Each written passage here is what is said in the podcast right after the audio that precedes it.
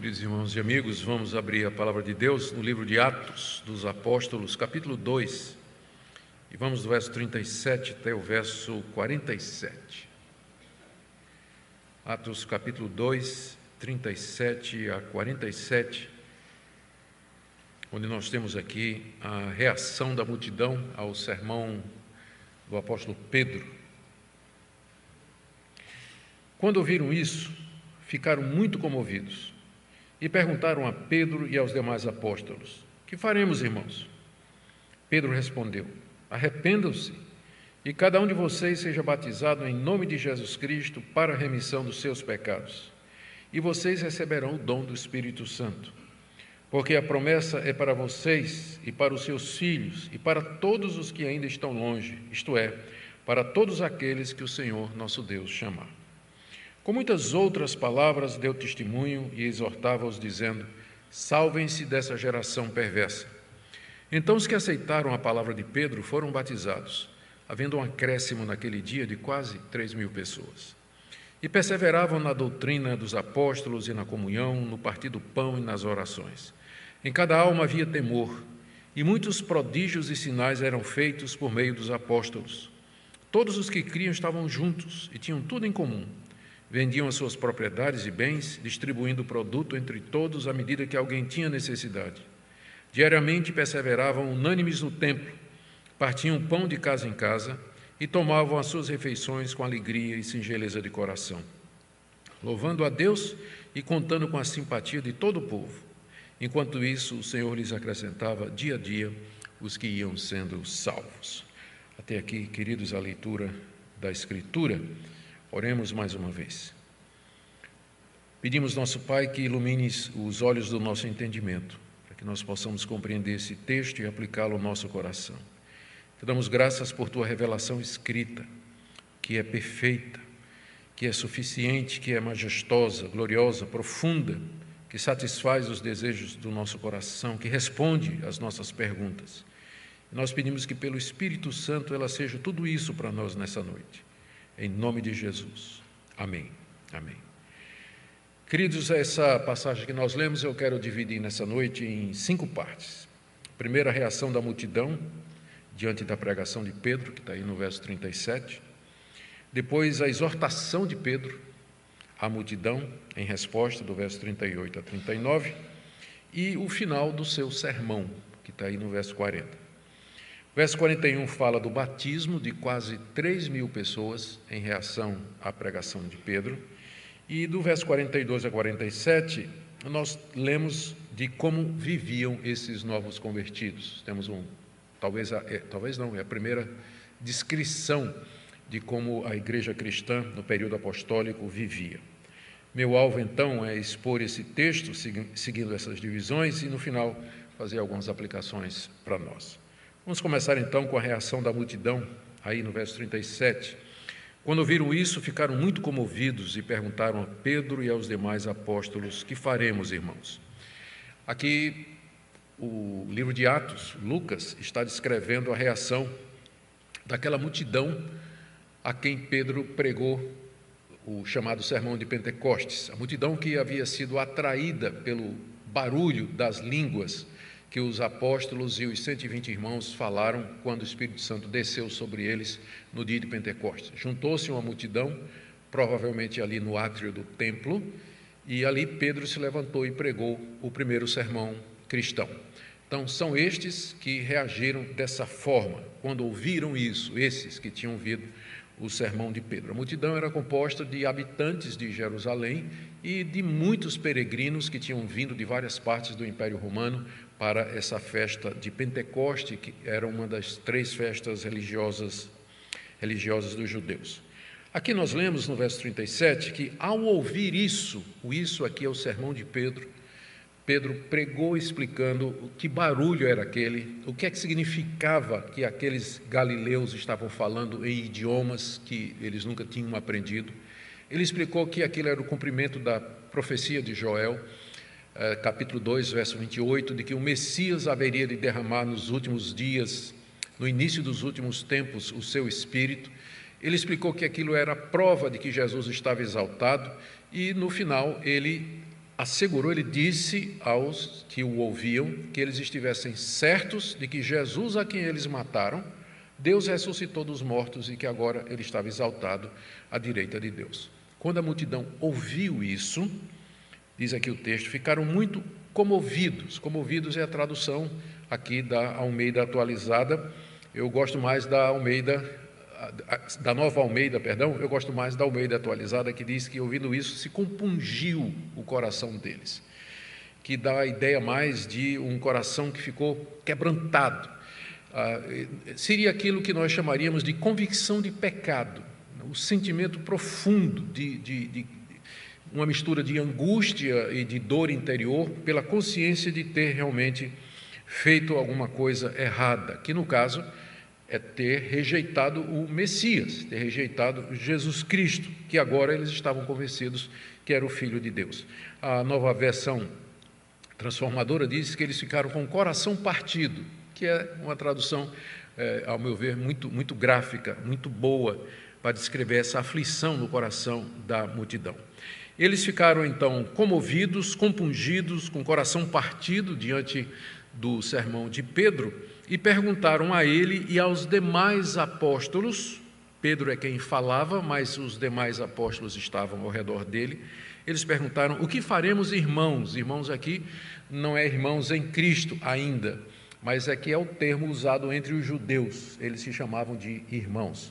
Os doze apóstolos eram judeus e a multidão era composta de judeus, então era natural que eles se referissem aos apóstolos como sendo judeus. E eles querem saber o que eles vão fazer agora? E eu acho sempre muito curioso né, que esse é um sermão que termina com um apelo, mas não de Pedro, mas da multidão. Hoje em dia a gente termina de pregar e a gente apela, né? pede para as pessoas levantarem a mão, se arrependerem, dá uma oportunidade para Jesus, ou qualquer coisa desse tipo. Mas no sermão de Pedro foi o contrário, né? foi a multidão que perguntou: né? o que é que vamos fazer então?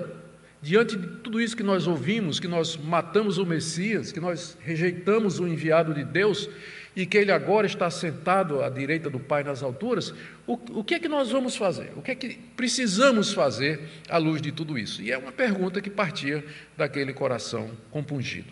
Do verso 38 a 39, nós temos a resposta de Pedro, que vem na forma de uma exortação. E são três, três exortações, na verdade. A primeira é que eles tinham que se arrepender. Verso 38. Pedro respondeu e disse: Arrependam-se, arrependam-se. O arrependimento aqui era a consciência, era a admissão, era o reconhecimento de que eles tinham de fato matado a Jesus Cristo, que eles tinham sido incrédulos, que eles rejeitaram aquele que era a esperança de Israel. Eles tinham que se arrepender disso. Eles tinham que reconhecer que eles tinham errado. A primeira coisa que Pedro diz para ele: o que é que vocês têm que fazer? Primeiro, vocês têm que se arrepender do que vocês fizeram, que foi rejeitar o Messias e, através dos romanos, crucificá-lo e pô-lo à morte, como vocês fizeram. Segunda coisa, que vocês sejam batizados em nome de Jesus Cristo para a remissão dos seus pecados. Segundo, o segundo passo que a multidão devia fazer diante daquilo que eles ouviram e diante da convicção de que eles estavam errados, eles tinham errado, é que eles deveriam reconhecer o seu erro, permitindo que eles fossem batizados em nome de Jesus Cristo, a quem eles tinham rejeitado. Esse mesmo que eles tinham rejeitado, era no nome dele que eles agora teriam de ser batizados como uma prova externa, o arrependimento sendo mais uma questão interior, mas o batismo em nome de Jesus seria uma demonstração pública de que eles reconheciam que Jesus era o Messias e que eles estavam arrependidos de terem crucificado através dos romanos, dos romanos o Messias. Pedro disse que eles tinham que ser batizados em nome de Jesus para a remissão dos seus pecados. Não é que o batismo em si salvasse, mas o, o, ali o batismo estava ligado ao arrependimento, faz parte da mesma exortação. Então, era arrepender-se e ser batizado para a remissão de pecados. Não é que o batismo salva, mas é que, sendo ele a expressão externa do arrependimento do coração, ele é, pode ser dito, e com frequência aqui no livro de Atos a gente vai escutar essa expressão, de que ele salva. É? O batismo não salva, não é por obras, é pela graça. Mas só que a salvação, a fé salvadora, ela é acompanhada de atitudes externas, como por exemplo você demonstrar que você está arrependido se deixando batizar em nome de Jesus a quem você ofendeu, a quem você rejeitou, é, contra quem você demonstrou incredulidade. Então, nesse sentido, é dito que o batismo salva como expressão do arrependimento genuíno do coração. E a terceira coisa que eles que ah, que Pedro diz aqui, como resposta à pergunta da multidão, o que vamos fazer, é que assim eles receberão o dom do Espírito Santo. O que faremos? Primeiro, arrependam-se. Segundo, demonstrem esse arrependimento mediante o batismo em nome de Jesus Cristo, para remissão, para perdão dos pecados de vocês, sendo o mais sério e grave esse da rejeição do Messias, e vocês receberão o dom do Espírito Santo. O dom do Espírito Santo aqui não é o dom de línguas mas é a pessoa do Espírito Santo. A, a dádiva que Deus dá a todo aquele que se arrepende e se batiza em nome de Jesus é o Espírito Santo. É esse mesmo Espírito que veio sobre os apóstolos e os 120 no dia de Pentecostes, Pedro diz, ele virá também sobre vocês, mediante o arrependimento e o batismo em nome de Jesus Cristo. Se vocês se arrependerem e se deixarem batizar em nome de Jesus, vocês vão receber o Espírito Santo, como nós recebemos, acabamos de receber isso, vocês estão contemplando e vendo aqui. Era essa então a exortação de Pedro. O que faremos? Arrependam-se, sejam batizados e recebam o dom do Espírito Santo. A razão pela qual Deus dá o Espírito Santo a quem se arrepende e crê Pedro explica aqui no verso 39, é porque a promessa, a promessa aqui é a promessa do Espírito Santo, que foi prometida pelos profetas do Antigo Testamento, que foi feita por João Batista, que foi feita por Jesus, de que ele mandaria o Consolador no seu lugar, porque essa promessa de receber o Espírito Santo é para vocês, isso aí é para vocês, o Espírito Santo é para vocês, judeus, vocês que estão aqui, vocês que estão ouvindo a pregação, Pedro falando, não é? É para vocês, para os seus filhos. Pedro aqui inclui os filhos, juntamente com os seus pais, na recepção do Espírito Santo. É claro, é evidente, o filho sendo convertido, o filho sendo arrependido e o filho crendo em Jesus Cristo, porque sem isso não ninguém vai receber o Espírito Santo mesmo sendo filho de crente, é para vocês, para os filhos de vocês e para todos os que ainda estão longe, tanto pode significar temporalmente os que ainda estão no futuro e que vão se converter, como, e eu acho que essa é a melhor interpretação, aqueles que estão longe geograficamente, os gentios que serão chamados pela pregação do Evangelho. Veja como faz sentido, porque a promessa é para vocês, judeus que estão aqui, que estão arrependidos de terem crucificado o gentio, e para aqueles que estão longe, isto é, para que estão fora dos limites da Judéia, para os gentios, os pagãos a quem esse evangelho vai ser pago, vai ser pregado. Então, a promessa de Deus do Espírito Santo é para judeus e para gentios. Ou seja, final do verso 39, para todos aqueles que o Senhor, nosso Deus, chamar. Pedro está deixando muito claro aqui que ninguém se torna crente por vontade própria, mas só por convite. Sabe aqueles, aquelas festas especiais que vocês só entram com convite se for convidado? Sabe aqueles eventos que não é assim o tipo, ó, quem quiser faça a inscrição e venha, onde você só entra se for convidado? É mais ou menos isso. Nós não podemos nos tornar crentes em Jesus, nós não podemos nos arrepender, nós não podemos receber Jesus como Salvador, nós não podemos receber o Espírito Santo a menos que Deus nos chame para isso. E essa chamada aqui é a chamada eficaz, porque chamar, a chamada geral, Deus faz a todos, todo mundo é chamado pelo Evangelho. Mas aqui se refere à chamada especial, aquela chamada irresistível, pela qual Deus chama, convida, persuade o pecador de tal forma que ele voluntariamente se arrepende dos seus pecados, crê em Jesus Cristo, se deixa batizar em nome de Jesus para perdão de pecados e recebe o dom do Espírito Santo. Essa é a exortação de Pedro, portanto, para aquela multidão no dia de Pentecostes, depois que ele acaba de pregar a Cristo como sendo o Messias crucificado, rejeitado por Israel, mas agora exaltado à direita de Deus. Agora, no verso 40, Lucas nos fala do final do sermão de Pedro, onde lemos assim: Com muitas outras palavras deu testemunho e exortava-os, dizendo: Salvem-se dessa geração perversa. O sermão de Pedro termina aqui. Aqui nós podemos perceber, primeiro, aquilo que já dissemos antes, que o que temos aqui é uma síntese do sermão de Pedro, porque o próprio Pedro está dizendo aqui, perdão, o próprio Lucas está dizendo aqui, que Pedro usou muitas outras palavras. Lucas nos deu a síntese daquilo que Pedro pregou no dia de Pentecostes, porque Pedro usou muitas outras palavras. E Pedro, com essas outras palavras, ele deu testemunho, ele Deve ter falado da experiência pessoal dele, da experiência dos demais apóstolos em ter andado com Jesus, de que eles eram testemunhas da morte de Jesus e, mais importante, da sua ressurreição. E Pedro os exortou, mais uma vez, dizendo, final do verso 40, salvem-se dessa geração perversa. Geração perversa era aquela geração de judeus que havia rejeitado Jesus, era aquela geração incrédula que perseguiu Jesus, encabeçada pelos líderes religiosos. É chamada de geração perversa porque é uma geração corrompida, era uma geração má, era uma geração incrédula, que o tempo todo estava colocando tropeços, querendo fazer Jesus cair em algum tipo de armadilha. Era uma geração que não se convenceu pelos sinais e prodígios que Cristo fez e chegou ao ponto de rejeitá-lo. Aquela geração seria castigada por Deus. O castigo viria. E por isso que essa expressão aqui, salvem-se dessa geração perversa, significa isso. Deus vai castigar essa geração perversa. Aqui, e de fato, 40 anos depois, os romanos invadiram Jerusalém e destruíram a cidade, mataram meio milhão de judeus escaparam os cristãos para os montes, porque se lembraram da profecia de Jesus de que isso haveria de acontecer. Então, essa geração vai sofrer o castigo aqui, e o castigo eterno.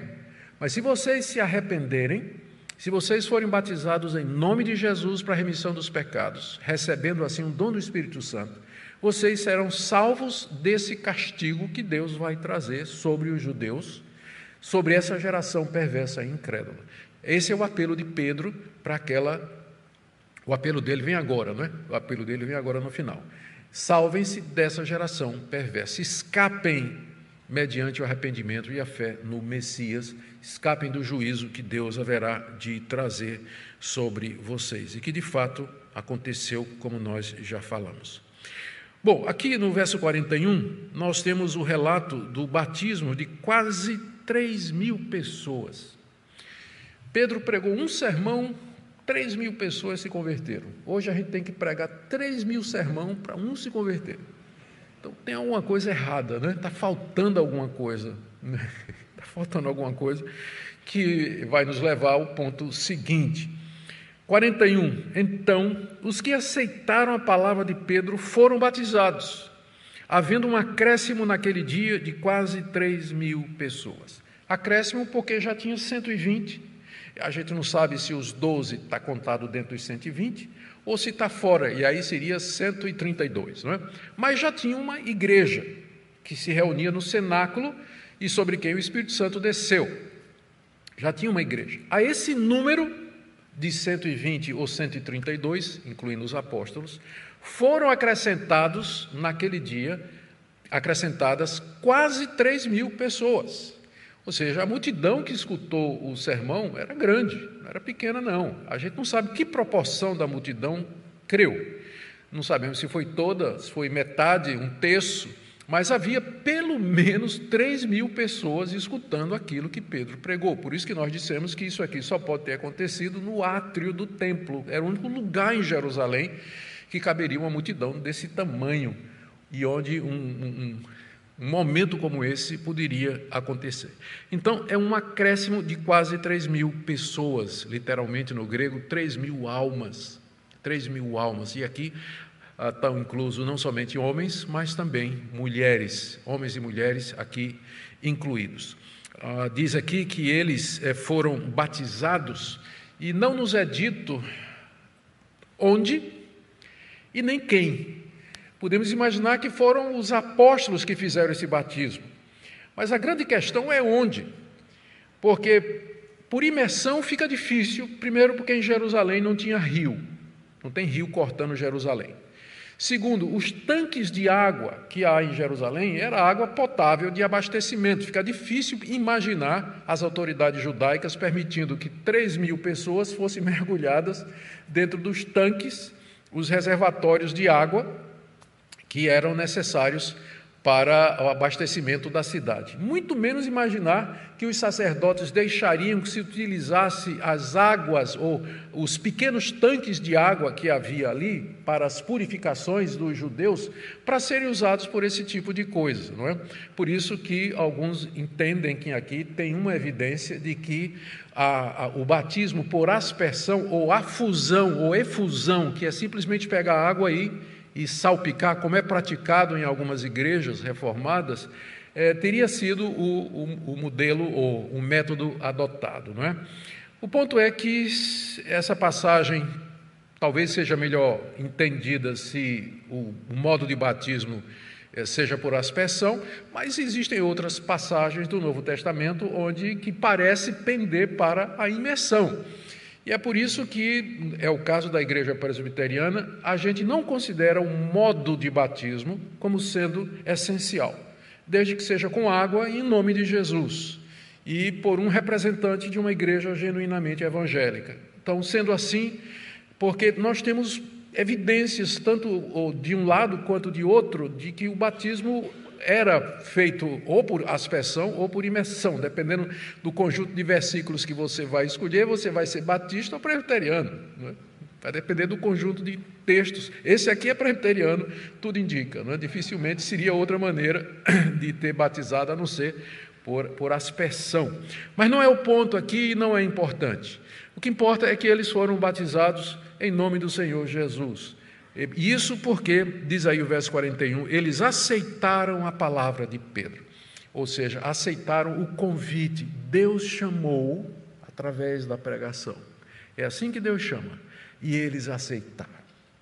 E porque não podiam fazer outra coisa, não é? porque esse chamado de Deus através da palavra de Pedro era um chamado irresistível, chamado da graça, que convence, que, que conquista, que, que muda o coração do pecador, transforma a disposição do coração dele de hostilidade, de inimizade para amor a Deus, por boa vontade para com as coisas de Deus, que, que nos dá uma, uma disposição mental aprovada diante de Deus. Somente a graça de Deus pode fazer isso no pecador. E essa graça atua através da palavra. Né? Pedro pregou a palavra, Deus chamou essas pessoas e essas pessoas aceitaram, elas vieram livremente, vieram porque quiseram vir, mas vieram assim porque antes Deus já falou ao seu coração, Deus tocou no seu coração e os dispôs a, esse, a, a, a essa decisão de se arrepender e crer no Senhor Jesus. Que coisa maravilhosa! É o resultado do primeiro sermão cristão da história, que é o sermão de Pedro, e trouxe esse resultado extraordinário dessas pessoas que creram e foram batizadas ali em Jerusalém. De 42 a 47, nós temos aqui o relato de como eles viviam. Porque eh, o, que, o que aconteceu, muito provavelmente, é que muitos daqueles 3 mil que se converteram nesse dia, eu não sei a proporção, ninguém tem como saber, mas uma proporção desses 3 mil aqui não eram habitantes de Jerusalém. Nós já vimos que a multidão era mista. Os moradores de Jerusalém e os peregrinos, judeus que vinham de outras partes do mundo romano. Alguns desses se converteram com certeza. E eles ficaram em Jerusalém. Não voltaram para casa. E ali eles, por quê? Eles tinham encontrado o Messias. Tinham encontrado agora a esperança de Israel provavelmente famílias inteiras resolveram ficar ali em Jerusalém. E ah, essa, essa mistura vai causar, por um lado, alguma, eh, alguma uma situação maravilhosa, você tem uma igreja atuante, uma igreja viva, como nós vamos descrever agora, mas isso vai gerar alguns problemas que só vão aparecer no capítulo 6, quando então nós vamos falar do que é que eh, esse modelo de igreja é, acabou causando, não é? Mas aqui você tem do lado positivo uma descrição do que seria o padrão da igreja, o que Deus quer para nós, o que tipo de comunidade nós deveríamos ter. Só que ao ler, como nós vamos ler agora e explicar, nós devemos levar em consideração que alguns aspectos do que é dito aqui é próprio daquela época e daquela situação e que não vai servir de paradigma para nós. Mas essa passagem, ela traz princípios muito importantes para a nossa eclesiologia, o estudo da igreja. Saber como a igreja deve viver, como ela deve se comportar, ela que serve de paradigma para nós em muitos sentidos. Então vamos ver o que é que Pedro nos fala, perdão, o que é que Lucas nos fala da vida desses novos convertidos. A igreja que tinha 120 e tal membros agora pula para uma igreja de pelo menos 3 mil pessoas. Como é que eles viviam ali em Jerusalém? Verso 40. Primeiro, eles perseveravam, no verso 42, na doutrina dos apóstolos, na comunhão do partir do pão e nas orações. Então, a primeira coisa é a ênfase está na palavra perseveravam, que significa eles se dedicavam, eles se entregavam de coração a quatro coisas. Primeiro, a doutrina dos apóstolos, que significa que quem estava doutrinando, que os apóstolos então começaram um, um, método ou começaram um programa intensivo de ensino e doutrinação daqueles convertidos, isso era liderado pelos doze, e é chamado então a doutrina dos apóstolos, que nada é senão a doutrina de Cristo. Era dizer para eles: que Jesus Cristo é o cumprimento dessas profecias do Antigo Testamento, que os últimos tempos raiaram e que a salvação não é pelas obras, como vocês vinham pensando, como os fariseus ensinavam, mas é mediante o que Cristo fez na cruz do Calvário. E Ele está vivo, Ele é o nosso mediador entre Deus e os homens, enfim, o Evangelho na sua plenitude, os apóstolos tinham que doutrinar aquela multidão, porque eram judeus acostumados ao, ao judaísmo que sempre entenderam que a salvação era pela lei, mediante as obras da lei, e agora a cabeça deles, não é? Então, eles têm que dizer, os apóstolos tinham que explicar quais eram as consequências de, deles reconhecerem que Jesus é o Messias e que eles mataram aquele que foi enviado de Deus. Isso tem implicações. E você pegar isso aí e daí você falar sobre salvação pela graça, ah, o reino de Deus, os últimos tempos, mudar a escatologia, isso tudo não é uma coisa que acontece do dia para a noite. Era muito trabalho. Mas os apóstolos estavam lá doutrinando a multidão, por isso que era todo dia, todo dia, porque é muita coisa para arrumar na cabeça. E eu sei que alguns de vocês passaram por uma experiência parecida com essa. Aprenderam a vida toda uma forma de cristianismo que, que não está de acordo com a graça que nos é ensinada no Evangelho, e um dia a coisa ah, clareou. E aí, peraí, peraí, peraí, peraí. Né? Ah, mas então como é que fica isso? E agora como é que fica isso? Como é que encaixa isso? E aí você leva, tem um processo que dura às vezes um ano, um ano e meio, dois, até sua cabeça se rearrumar de novo. Então imagine o que, que não estava passando na cabeça desses três mil ali. Os 120, tranquilo, eles estavam com Jesus desde o começo.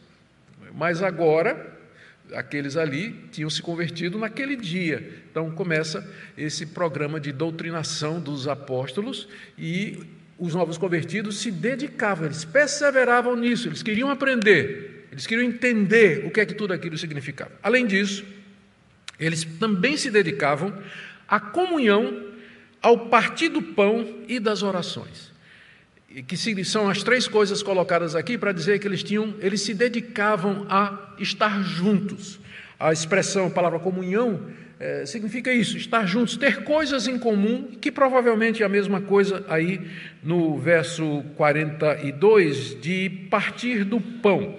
Partir do pão pode se referir às refeições, eles comiam juntos, que era uma forma de confraternização muito comum no Antigo Oriente, ainda hoje é, não é? A gente convida os amigos para comer em casa quando a gente tem condições.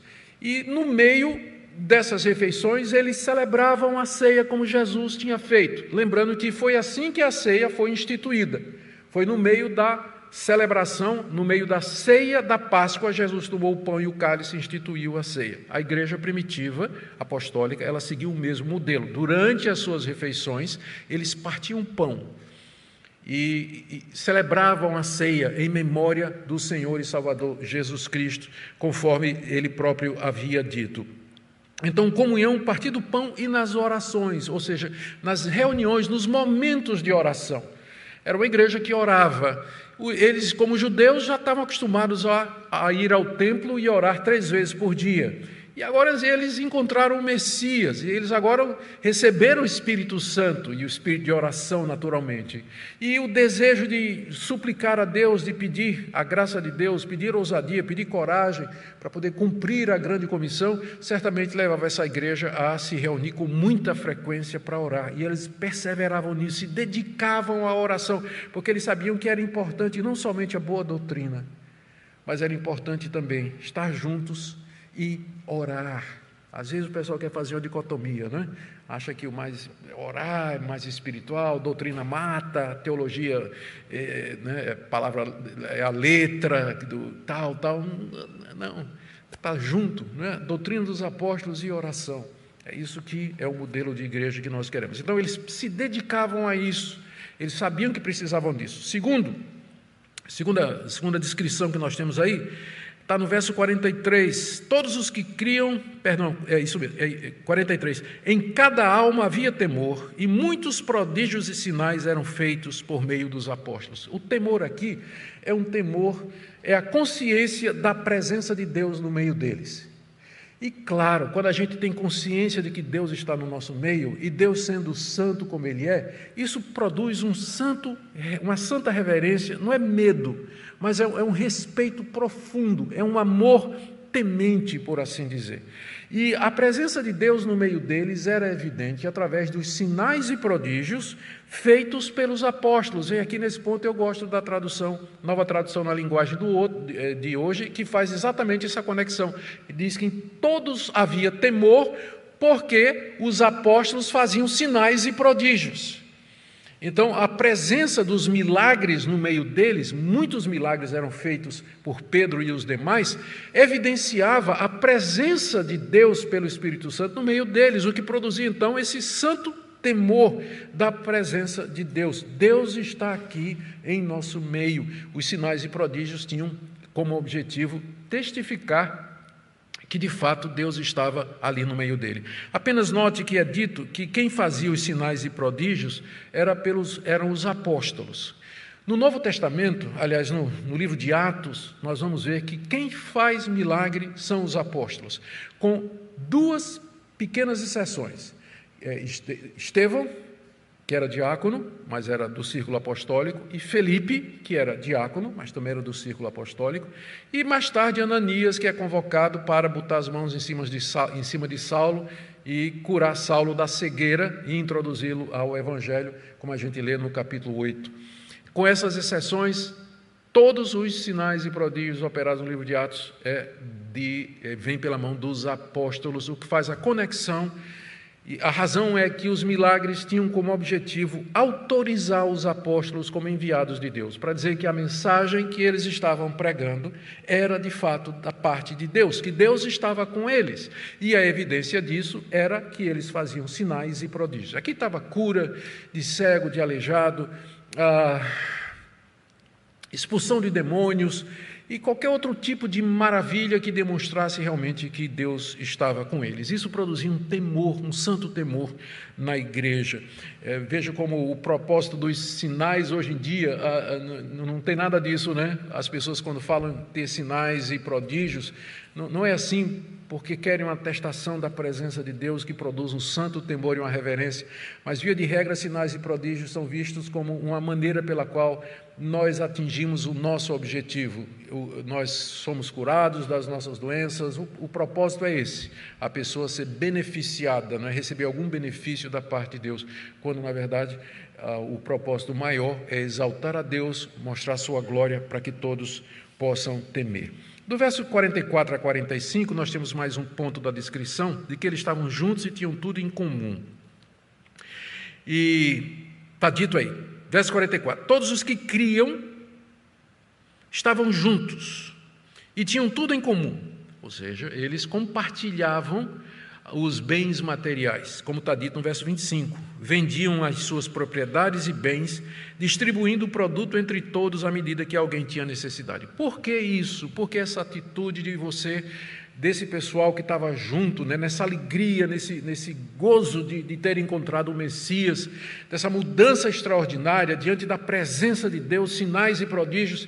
Primeiro, eles estavam completamente desapegados dos bens materiais, porque uma vez que nós encontramos Deus e uma vez que nós vivemos um Evangelho que se torna isso aqui para nós, o nosso apego aos bens materiais e a ligação do nosso coração com bens, recursos e tudo é quebrada. E a Deus de fato se torna prioridade, de, a ponto de que, se necessário fosse, você daria os seus bens aos pobres. Aquilo que Jesus disse ao moço rico, né, para testá-lo, para mostrar quem realmente era o Deus do, do, daquele homem, quem era o ídolo do seu coração, que eram suas riquezas. Mas por que, que isso aqui era necessário? Porque tinha muita gente de fora de Jerusalém que tinha ficado em Jerusalém e que não tinha trabalho, não tinha terra, não tinha como se sustentar. Então, criou uma necessidade na igreja que foi resolvida com esse desapego dos residentes de Jerusalém, porque quem tinha terra era quem morava em Jerusalém, não é? Então, muitos dos judeus que se converteram e que moravam em Jerusalém venderam um pedacinho de terra, venderam uma propriedade ou tinham bens que trouxeram para ajudar aqueles irmãos que eram de fora de Jerusalém e que estavam ali, que não tinha como se sustentar. Então, é, é, uma, é uma descrição extraordinária do poder do Evangelho sobre o coração das pessoas. o, o, último, o órgão, a, a, a prova maior da conversão de uma pessoa é quando o bolso dela se converte, né? É, que é o órgão mais sensível do corpo humano, é o bolso. Então, quando o, o bolso se converteu, aí você sabe que a pessoa se converteu. Não foi assim, Zaqueu? Jesus chamou Zaqueu, Zaqueu desceu, deu um banquete e Jesus está quieto. Né? Depois de, depois de dizer, Zaqueu, ah, desce depressa porque hoje eu vou pousar na tua casa, Jesus não disse mais nada. Zaqueu deu uma festa, chamou todo mundo, Jesus quieto. Aí de repente Zaqueu se levanta e diz: Eu decido dar aos pobres metade dos meus bens, se eu roubei alguém, eu devolvo quadruplicado. Aí Jesus pediu a palavra e disse: Hoje veio salvação nessa casa. Só quando Zaqueu realmente disse, não é? Eu vou, eu vou, eu vou dar o que eu tenho, eu vou devolver o que eu roubei, Jesus disse: Esse está salvo. Hoje veio salvação a essa casa. Aqui você tem, então, a lição que nós vamos tirar, de que em havendo necessidade, em havendo o motivo, cristãos verdadeiros não são apegados de todo o coração. Os seus bens, o seu recurso, não é o Deus da vida deles, não é o ídolo deles. Eles servem a um Deus que é muito maior. E em caso de necessidade, em caso de, de uma situação em que isso seja preciso, estariam dispostos, se necessário fossem, a compartilhar com seus irmãos em Cristo dos seus bens e das suas posses. É o que nós estamos vendo aqui. Eles então estavam juntos e tinham tudo em comum, versos 44 e 45. Em quarto lugar, eles perseveravam unânimes diariamente no templo, partindo pão de casa em casa e tendo refeições comuns com alegria e singeleza, isto é, sinceridade de coração. Verso 46: diariamente perseveravam unânimes no templo, partiam pão de casa em casa, tomavam suas refeições com alegria e singeleza de coração. São três coisas aqui. E são várias coisas, aliás, é tanta coisa, não sabe nem. Não é? Vamos lá, 46, diariamente. Então, eles faziam. Essa igreja se funcionava todos os dias. Né? Diariamente a igreja estava aberta. E o porquê? Eles tinham encontrado o Messias, o Espírito Santo tinha acabado de chegar no dia do Pentecostes, a nova era tinha começado, os últimos tempos tinham começado, a igreja cristã tinha se iniciado. Eles estavam cheios de alegria, cheios de gozo, de esperança, de fé, sede de aprender a palavra de Deus. Eles todos os dias eles queriam estar juntos e eles queriam aprender e viver a vida cristã, uns com os outros, diariamente. Diariamente perseveravam, se dedicavam, unânimes, eram todos, A, essa altura ainda não tinha surgido nenhuma divisão dentro da igreja, era uma igreja onde havia plena harmonia e paz. Isso vai durar pouco, não é? vai chegar no capítulo 6. Eles perseveraram, antes, desculpa, vai chegar o capítulo 5, né, com Ananias e Safira. Diariamente perseveravam unânimes no templo. Isso aqui é muito importante. Eles continuaram a ir para o templo. Eles se tornaram cristãos, mas não deixaram de ser judeus. Porque ser um bom cristão, ser um cristão não significa ser um mau judeu. Deixa eu explicar. Essa fase, é por isso que eu disse, a gente tem que ler o livro de Atos como sendo um livro que relata um momento de transição. A igreja está saindo de Israel e se tornando uma igreja gentílica. Uma igreja que não é uma igreja composta, na sua maioria, por judeus. Muitos judeus se converteram, creram que Jesus era o Messias, entenderam a salvação pela graça, mas continuavam a praticar aquilo que eram marcadores culturais da sua identidade. A circuncisão não era somente um rito religioso para o judeu, mas era uma marca da sua nacionalidade, da sua etnia. Todo judeu é circuncidado, quer ele seja religioso ou não, até o dia de hoje. Ah, todo o judeu não come carne de porco, o judeu não come sangue. É, judeu, três vezes por dia, vai orar a Deus. Esses três mil convertidos, eles continuaram nas práticas judaicas em Jerusalém. Eles eram crentes, mas eles continuavam a ir ao templo. Não iam oferecer sacrifícios, naturalmente, porque eles entenderam que em Cristo Jesus os sacrifícios foram abolidos. Mas tinha outras práticas, como, por exemplo, a prática da oração três vezes ao dia, que é o que eles faziam aqui. Unânimes, eles iam para o templo.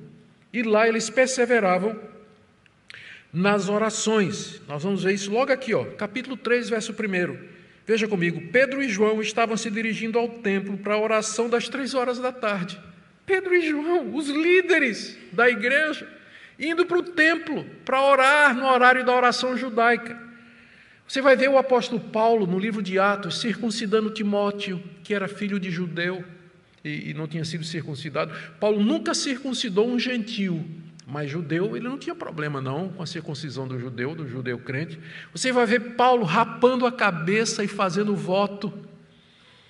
É, isso aqui no livro de Atos. Paulo, Paulo vai rapar a cabeça e vai fazer um voto. Por quê? Porque Paulo era judeu. E esse tipo de coisa fazia parte da cultura judaica. Aqui você vê a igreja cristã ainda guardando práticas e costumes do judaísmo. Isso só acabou com a destruição de Jerusalém. E aí a igreja que escapou, escapou para as montanhas, e esse cristianismo judaico, ele ainda se demorou um tempo, depois ele feneceu em final do século I, mais ou menos, e o cristianismo que prevaleceu foi o cristianismo gentílico, pelo qual Paulo é o maior responsável, como nós vamos ver foram as igrejas fora de Jerusalém, os gentios, os não-judeus. Foi lá que o cristianismo de fato cresceu, se expandiu e permanece até o dia de hoje.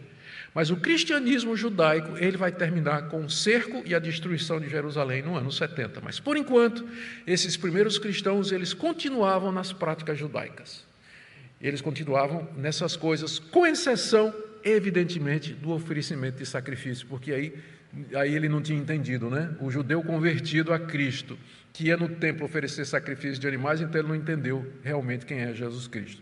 Mas havia outras práticas que não somente essa prática de oferecer sacrifícios. Então, diariamente eles estavam no templo, diz aí o verso 46, partiam pão de casa em casa, uma indicação das refeições comunais seguida da ceia do Senhor tomavam as suas refeições, quando eles se reuniam de casa em casa, faziam isso, tomavam suas refeições com alegria e sinceridade, singeleza de coração. Eita, como eu gostaria de ter vivido naquela época, né? Fazer parte da, da primeira igreja cristã de Jerusalém. Que coisa maravilhosa. Gostaria de estar lá.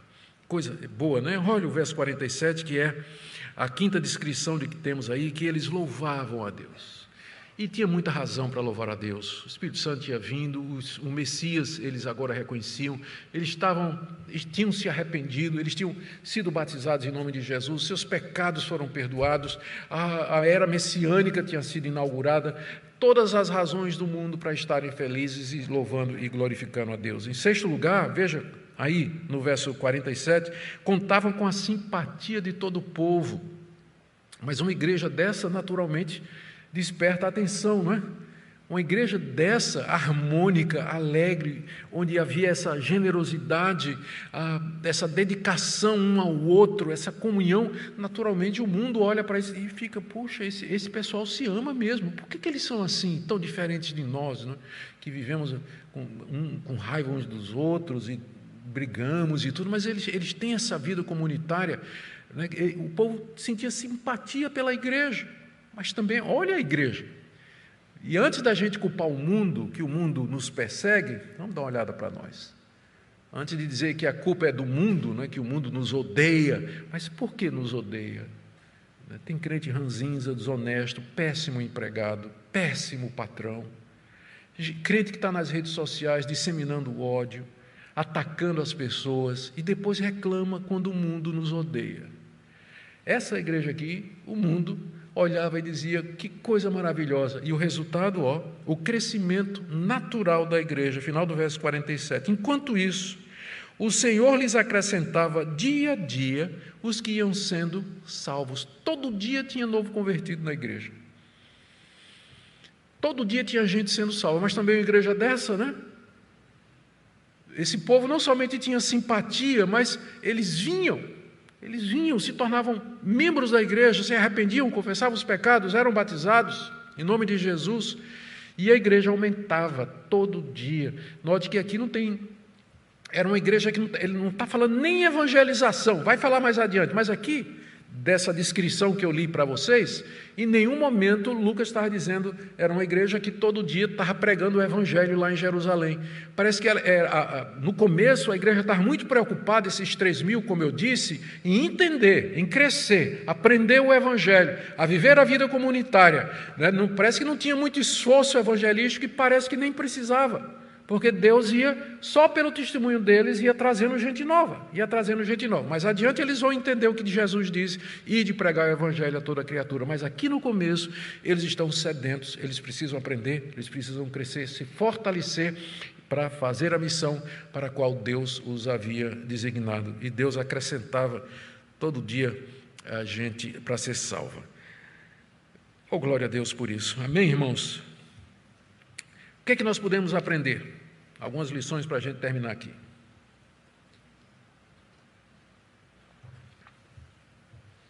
Primeiro, em que, que consiste o poder do Espírito Santo? Porque Jesus disse: Vocês receberão poder ao vir sobre vós o Espírito Santo. E foi feita a referência ao, vocês vão ser batizados com o Espírito Santo. Não saia de Jerusalém até que do alto sejam revestidos de poder. Então, tudo isso foi dito com respeito à chegada do Espírito Santo e poder é a palavra dinamis, que está associada à ação do Espírito Santo. Mas em que, que consiste o poder do Espírito Santo nesse contexto aqui? O poder do Espírito Santo se percebe, primeiro, na ousadia de Pedro. Pedro era cheio do Espírito Santo, ele pregou esse sermão cheio do Espírito Santo. É preciso muita coragem para você se levantar diante de uma multidão de pelo menos 3 mil pessoas e dizer: vocês são assassinos. Vocês são culpados de ter matado Jesus de Nazaré há 40 dias, 40 e poucos dias atrás, não, 50 dias atrás. Vocês fizeram isso. É preciso ousadia para fazer isso. O poder do Espírito Santo é, em primeiro lugar, para dar ousadia à igreja, para testificar de Cristo ao mundo.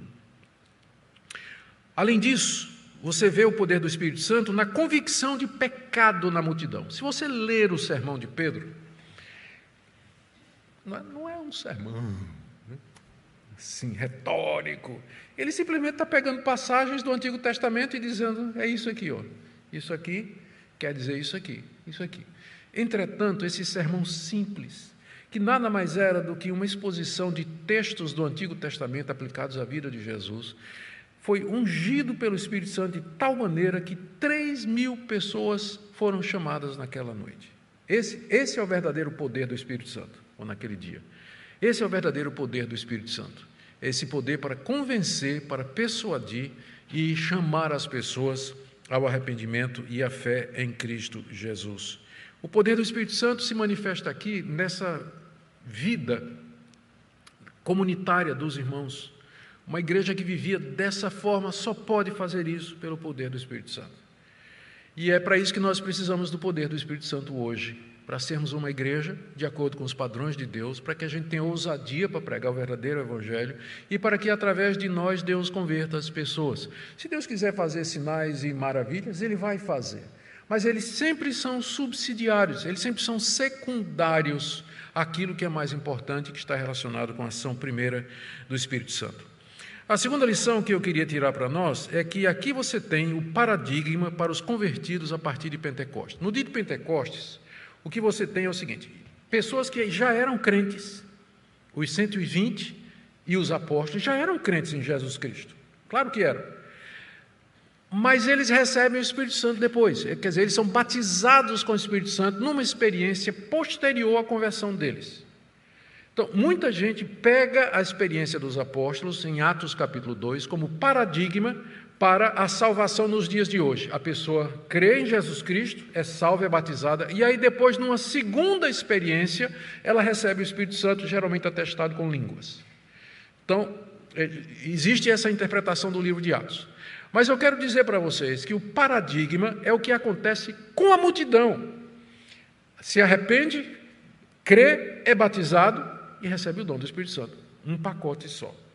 Um pacote só. Então, desde o dia de Pentecostes até o dia de hoje, esse é o paradigma. A pessoa recebe o Espírito Santo, é batizada com o Espírito Santo quando ela se arrepende, quando ela crê no Senhor Jesus. Deus pode dar evidências disso? Pode. Ele é Deus, pode fazer o que ele quiser.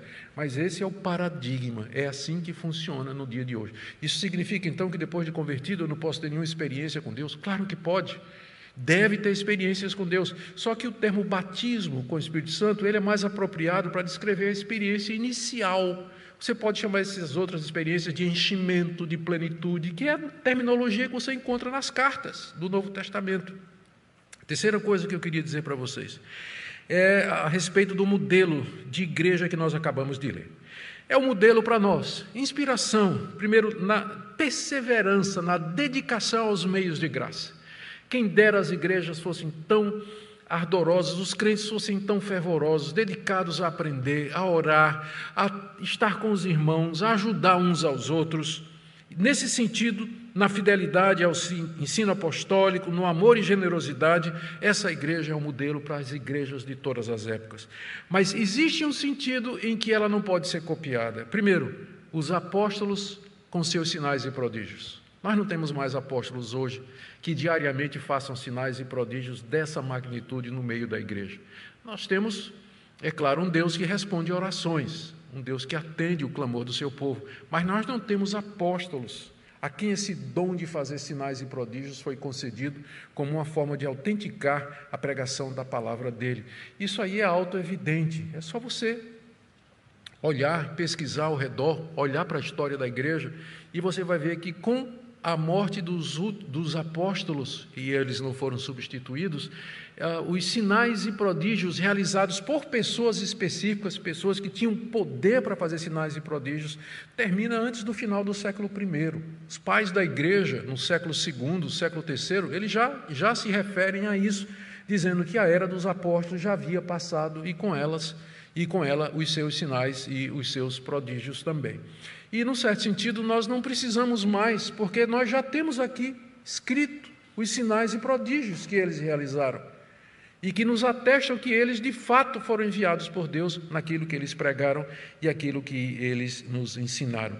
Então, não é modelo para nós nesse sentido, porque nós não temos mais apóstolos entre nós fazendo sinais e prodígios da forma que eles fizeram. Não é modelo para nós, porque no Novo Testamento, pensando agora na forma de ajuda aos pobres e necessitados da igreja, já não há nenhuma orientação a respeito dos cristãos venderem seus bens para darem aos necessitados da igreja.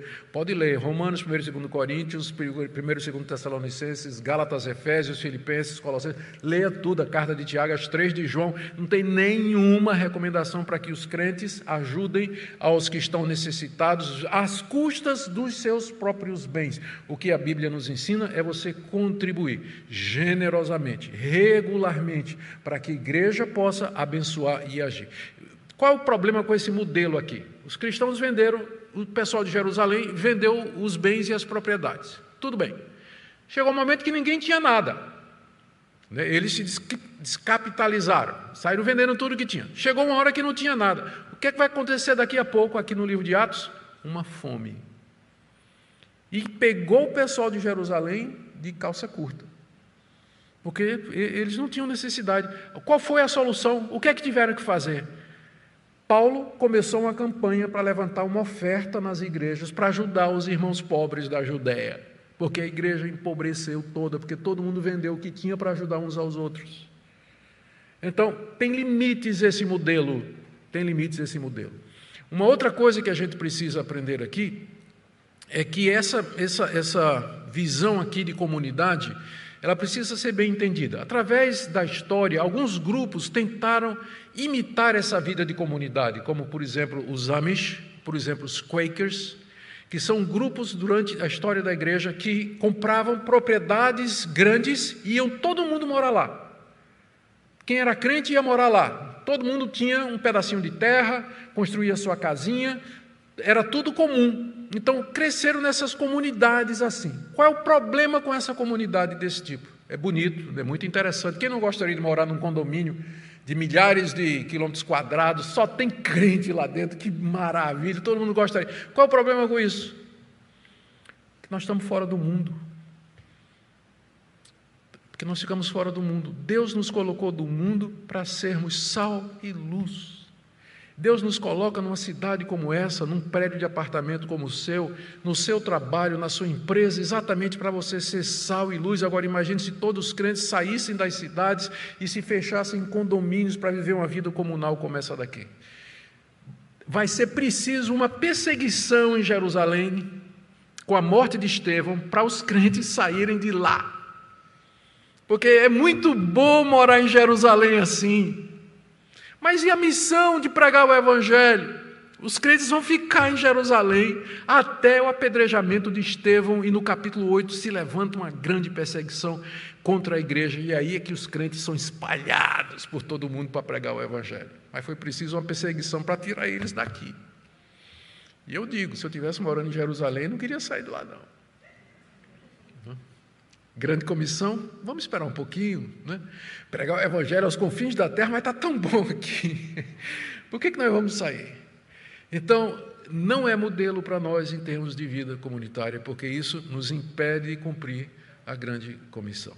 É uma bênção em termos de comunhão, generosidade, doutrina, fidelidade, perseverança, e está aqui na Bíblia exatamente para ser inspiração para nós, de como uma igreja pode ser, uma igreja que, crescia todo dia.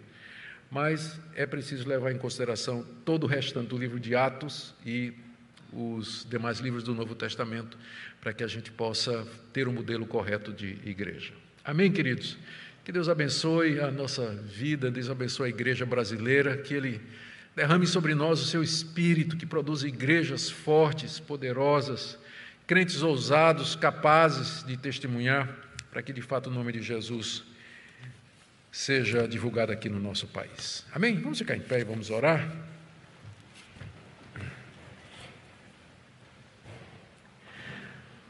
Ó Deus, te damos graças pelo privilégio de fazer parte do teu povo. Pedimos perdão, perdão, perdão, Senhor, pelos conflitos, divisões, egoísmo, falta de simpatia, falta de dedicação do nosso povo, do povo evangélico do Brasil.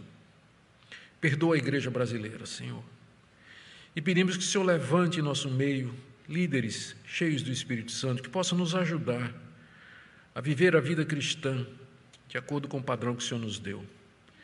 Abençoa-nos, ó Deus, tem misericórdia de nós, acrescenta a tua igreja diariamente pessoas que estão sendo salvas Olha, olha, Senhor, para os aflitos e necessitados, de que nós sejamos generosos, com sabedoria, para ajudar os pobres e necessitados. Ouve a nossa oração.